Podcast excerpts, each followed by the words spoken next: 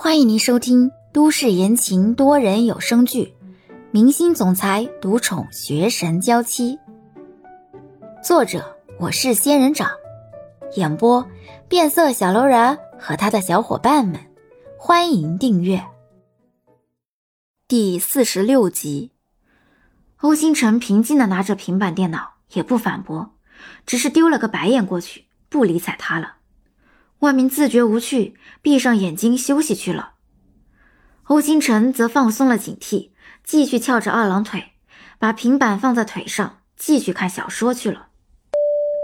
在飞机快要降落的前十五分钟，空姐再次出现，提醒大家飞机快要降落，请大家不要再随意走动。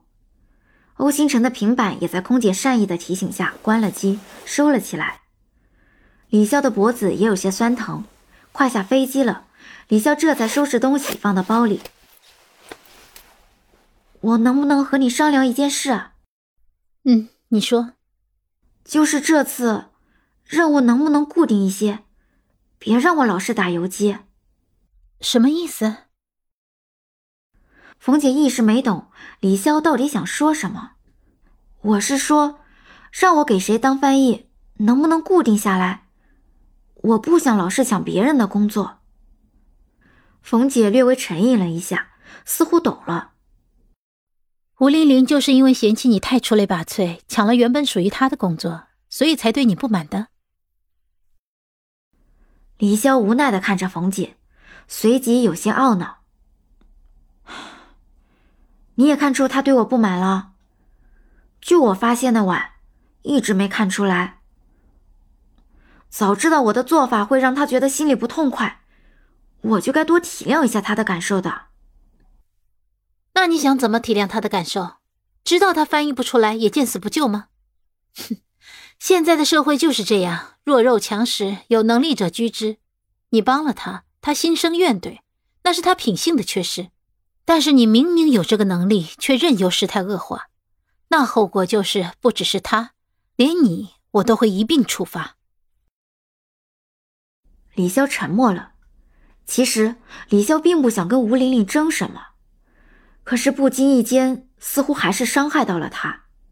一样的实心，李潇也确实不想太过表现自己，只是盛情难却，自己也找不到拒绝的办法。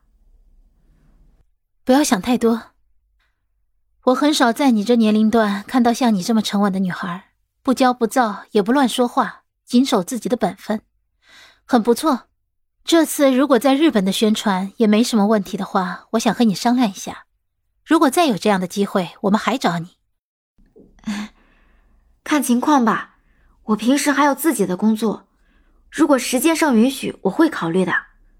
如果时间上不允许，那也没办法了。嗯，好。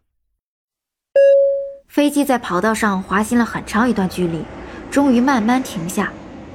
等到空姐跟大家说可以下飞机的时候，大家这才解开了安全带，陆陆续续的下了飞机。取完行李，核对好信息，大家一起离开大厅。因为冯姐本身就会日语，来这里也不是第一次了，所以反倒不需要太过依赖李潇了。日本的绿化在全世界都是闻名的，而且空气特别干净，跟在国内呼吸到的空气完全不一样。与在韩国时落脚的那个大酒店不一样，这一次剧组被安排在了一个很有日本风格的旅馆里。整个旅馆都是和式风格，门都是推拉的纸门，跟电视剧里宣传的一样，有涓涓细流落入主管里，每满一主管就浇在下面的水井里。李笑眼睛明亮地打量着周围的一切，因为经常翻译日本的人气漫画，所以这种存在于漫画中的景象。李潇觉得熟悉又陌生。来到房间坐下，李潇摸着地面上的榻榻米，脸上浮现出笑容。这就是榻榻米呀。日本的气候也算宜人，但是湿气也还是有的，所以很多建筑，尤其是这种木质的建筑，都不会直接接着地面，而是在距离地面一定的高度之后，这才开始搭建房屋。躺在榻榻米上，李娇平静的脸上难得出现些兴奋的表情。还被关在笼子里的球球大声的叫着提醒李潇，自己还被关着呢。李潇赶忙来到球球身边，解开笼子，让球球出来。球球，我带你去认一下地方，如果你乱跑的话，可一定要自己回来，千万不要找不到路啊！李潇抱着球球，一一的在外面介绍着。这一次。冯姐没再安排李潇和另外一名翻译一个房间，而是给他安排了一个独立的房间，这让李潇心里松快不少，压力也就减少了很多。抱着球球认着路，李潇摸摸他的小脑袋。哎，可惜咱们来的有点晚了，如果能赶上日本樱花开放的季节，那就好了。翻译的那么多漫画，看了那么多动漫。真的觉得，日本的樱花应该是最漂亮的，漫天满眼都是花瓣在飘落。